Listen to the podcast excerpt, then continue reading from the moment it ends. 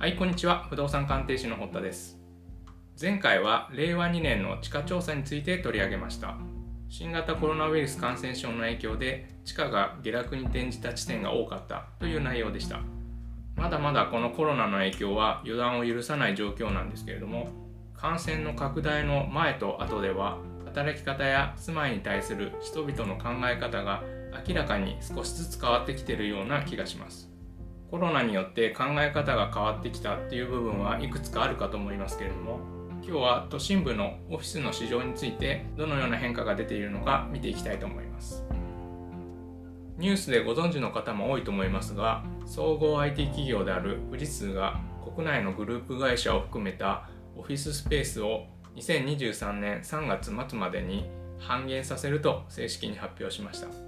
全国で約60カ所の事業所を所有してさらには約380箇所を借りているんですけれども合計で約120万平方メートルのオフィス面積を3年かけて縮小していくということです。コロナの影響でテレワークが急速に一般化しているので実際のオフィスの需要は徐々に減少していくのではないかと予想されていましたけれども富士通の場合7月初旬での決断でしたのでとてもスピーディーな判断だと思いました。その他人材サービスのパソナグループが主な本社機能を兵庫県の淡路島に移転することを明らかにしています。約1200人が移住する計画で新型コロナの感染拡大で決断したと言われています。オフィス賃料が東京に比べて格安なことも理由として挙げられています。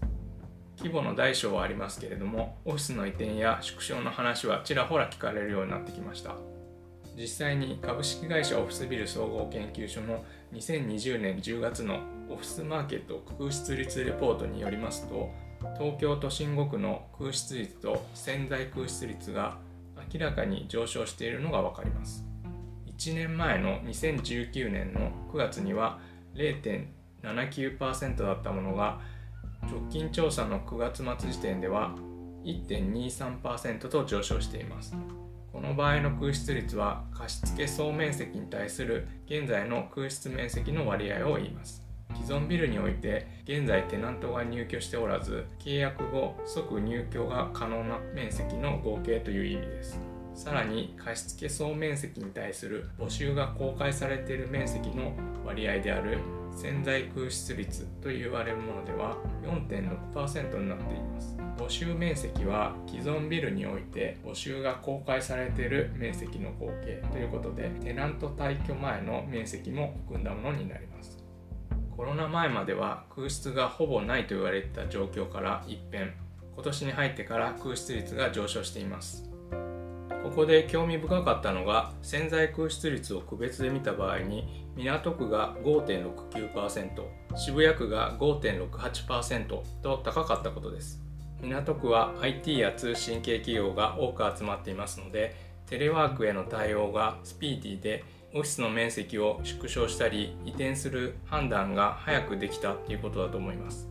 また渋谷区では IT 系企業が多いのに加えてベンチャー企業っていうのがかなり多く集まっていますので新型コロナに対する素早い対応が潜在空室率を押し上げているっていうことだと思います。反対にプライムビルが集積している千代田区では解約時期が限られる定期借家契約の割合が高いため潜在空室率の動きは比較的緩やかと言えるということがこのレポートでも説明されています。次にザイマックス不動産総合研究所の大都市圏オフィス需要調査2019秋を見てみます。オフィス面積がどのように変化してきたかという調査で2019年秋の時点でオフィス面積が拡張したが8.7%縮小したが2.8%でした。この時点ではオフィス面積は明らかに拡大傾向にありました。しかしコロナの感染拡大で企業のオフィス面積に対する考え方がガラッと変わりました。同社の2020年8月の働き方とワークプレイスに関する首都圏企業調査の中に今後のオフィス面積の移行を尋ねた調査があります。コロナ収束後のオフィス面積の移行について尋ねているところ縮小したいが30.4%となり拡張したいの。3.2%を大幅に上回る結果となっています。コロナの状態が不透明な今の状態ではなくコロナが収束した後においても面積を縮小したいとの結果になっています。明らかにオフィスに対する企業の考え方が変化していることが分かります。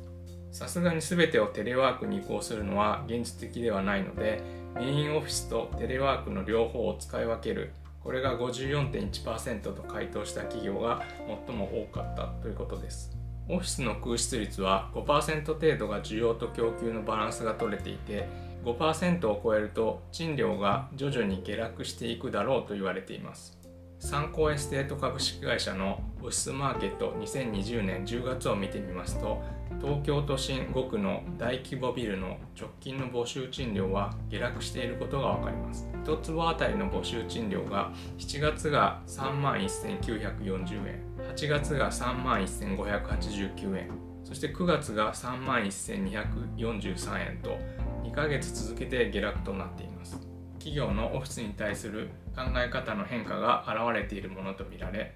今後も空室率と賃料の関係については注目していきたいところです。今回の内容は以上になります。最後までお聴きいただきましてありがとうございました。